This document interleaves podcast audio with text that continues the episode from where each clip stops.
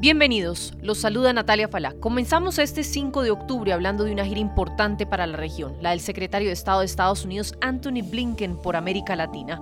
Ya culminó su paso por Colombia, hoy se encuentra en Chile y hará una última parada en Perú para participar en la Asamblea General de la OEA, el principal foro político de la región, que depende de Washington para su presupuesto anual en más del 50%. Tres países que mencionamos que son hoy por hoy los socios más cercanos de Estados Unidos en las Américas. Entre Colombia y Estados Unidos un tema que desde siempre ha sido de mutuo interés es el de la lucha contra las drogas. En el marco de la gira de Blinken, Petro recibió un espaldarazo por parte de Estados Unidos a la iniciativa que propone desde el gobierno nacional. Del lado de este enfoque holístico, todo eso es muy necesario y estamos en sintonía al respecto. Recordemos brevemente lo planteado por el presidente de los colombianos al respecto.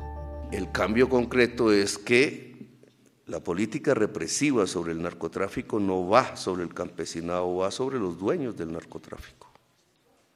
Para esto necesitamos dos grandes instrumentos, vuelvo a repetirlo, y es un tema de conversación con los Estados Unidos. Uno, el incremento de la capacidad de interdicción, fundamentalmente marítima, complementariamente aérea, del país. Es decir, detener la droga cuando sale. Y dos, aumentar la capacidad de inteligencia para capturar los dueños del narcotráfico en el país. Surgieron también otros temas en los que el presidente Gustavo Petro espera que se cumpla en materia bilateral, pues aprovechando el espaldarazo que dio Estados Unidos a su visión en la lucha contra las drogas, no dejó pasar la oportunidad para pedirle al señor Blinken un posible estatuto temporal de protección para colombianos que por ahora solo aplica para ciudadanos de origen venezolano. Ahora, yo sí creo que un TPS para colombianos en Estados Unidos es necesario. Blinken defendió la iniciativa de su gobierno en la materia y señaló que por estas razones el caso de Venezuela es distinto al de Colombia. Blinken le dijo al presidente Petro que este será un tema que Estados Unidos seguirá monitoreando. En el caso de los venezolanos tenemos el Estatuto de Protección Temporal, así como lo tiene Colombia, porque no pueden regresar a su país debido a la catástrofe humanitaria y la mala gestión económica y la represión política que existe. No pueden regresar a su país. Es para eso que este programa está diseñado, pero más ampliamente estamos viendo cómo aumentar las vías legales para llegar a los Estados Unidos, sea temporalmente o de forma permanente. Otro tema en el que hubo sincronía, la petición del mandatario de Colombia de retirar a Cuba de la lista de países que promueven el terrorismo. Con respecto a Cuba y la designación de Estado patrocinadores del terrorismo, nosotros tenemos unos criterios claros, leyes claras, requisitos claros, y seguiremos considerándolos y viendo si Cuba seguirá mereciendo tal designación. Pues es importante sin duda la gira que Anthony Blinken está realizando en un momento trascendental y de cambios para la región que está viviendo hoy con más fuerza la llegada de presidentes de izquierda. Una forma de analizar esta gira puede ser también que Estados Unidos está diciendo que está presente y dispuesto a mantener esas alianzas que de cierta manera han mantenido un balance no solo en América Latina, sino en el orden internacional. Una gira además que cobra mucho valor en momentos en que tambalea la democracia y se atropellan los derechos humanos en varios países de la región. Across America, BP supports more than 275,000 jobs to keep energy flowing. Jobs like updating turbines at one of our Indiana wind farms and producing more oil and gas with fewer operational emissions in the Gulf of Mexico. It's and, not or. See what doing both means for energy nationwide at bp.com slash investing in America.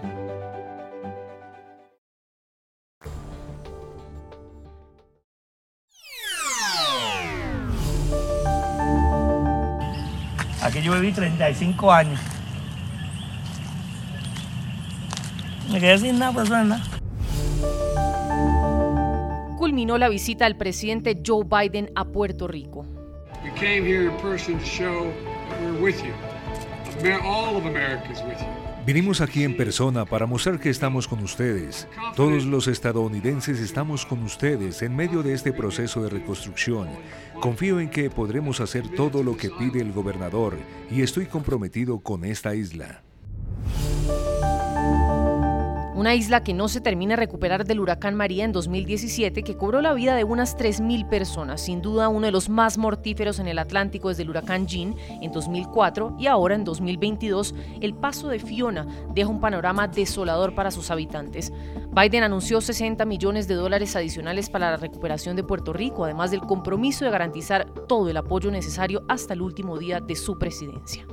Hoy estoy anunciando más de 60 millones de dólares en ayuda para Puerto Rico para que estén mejor preparados para las tormentas. Por ejemplo, podríamos crear un sistema de alerta temprana de inundación. También hay 700 millones eh, para infraestructura en Puerto Rico que ya fueron anunciados desde que firmé la ley bipartidista en noviembre, infraestructura. El huracán Fiona deja a su paso un saldo de por lo menos 25 víctimas mortales, 3.2 millones de hogares quedaron sin electricidad y hoy, dos semanas después, aún hay más de 100.000 personas sin luz. El gobernador de Puerto Rico agradeció al presidente su apoyo, pero le pidió que Puerto Rico, un estado libre asociado a Estados Unidos, sea tratado de la misma manera que otros estados del país. Mis peticiones para usted, señor presidente, son directas queremos ser tratados de la misma forma que nuestros compatriotas en los Estados Unidos cuando hay necesidad. Todos los ciudadanos estadounidenses, sin importar dónde vivan, deben recibir el mismo apoyo del gobierno federal. Estamos confiados en que el presidente escuchará nuestro llamado para el tratamiento equitativo. Aunque 2022 ha sido una temporada de huracanes relativamente benigna hasta el momento, tales tormentas se alimentan del agua cálida del océano y del aire húmedo, y los científicos dicen que la crisis climática las está haciendo más poderosas. El impacto de fenómenos naturales afectan inmensamente a los habitantes de Puerto Rico que lamentablemente han tenido que sufrir devastación tras devastación. No tengo luz, no tengo nada de esto, tengo una camisa mojada. Habrán peores que yo, aunque yo esté más malo que ellos, digo, pues a mí no me traen ni un vaso de agua, a mí no me traen un plato de comida, a mí no me traen nadie acá abajo. Que este desastre, el deber de él venir por ahí con una brigadita, mira, hay que sacar esto, hay que sacar aquello, este, vamos a hacer esto aquí, vamos a hacer algo acá. ¿Qué pasó? Across America, BP supports more than 275,000 jobs to keep energy flowing. Jobs like updating turbines at one of our Indiana wind farms and producing more oil and gas with fewer operational emissions in the Gulf of Mexico. It's and, not or. See what doing both means for energy nationwide at bp.com slash investing in America.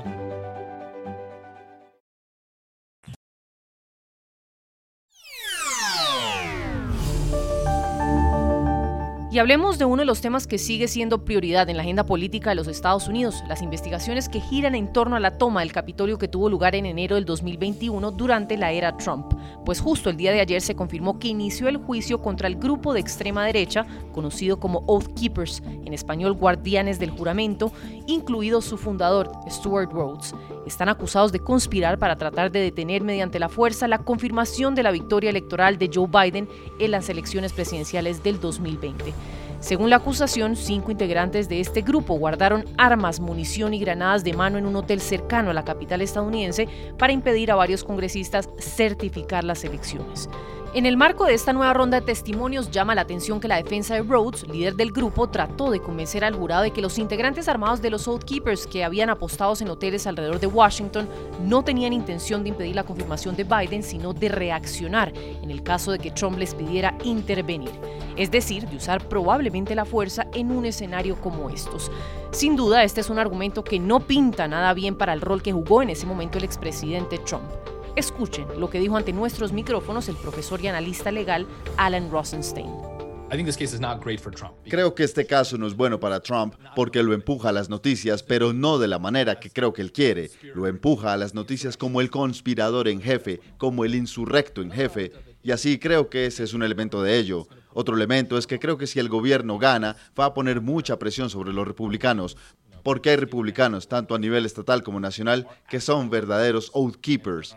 Ahora, una cosa es apoyar a los Oath Keepers y otra cosa es apoyarlos cuando un jurado los ha encontrado culpables de conspiración sediciosa. Por lo tanto, un veredicto de culpabilidad pone mucha presión, como debe ser, sobre los republicanos que los han apoyado.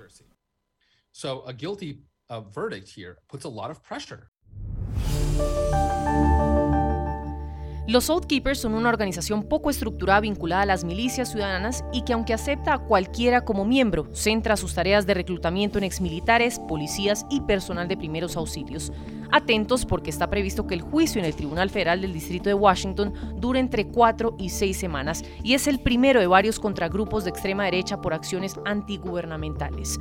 Si Trump instigó o no a los manifestantes armados para que marcharan ese día al Capitolio, es un asunto que está por resolver. BP added more than $70 billion to the U.S. economy in 2022. Investments like acquiring America's largest biogas producer, Archaea Energy, and starting up new infrastructure in the Gulf of Mexico. It's and, not or. See what doing both means for energy nationwide at bp.com slash investing in America.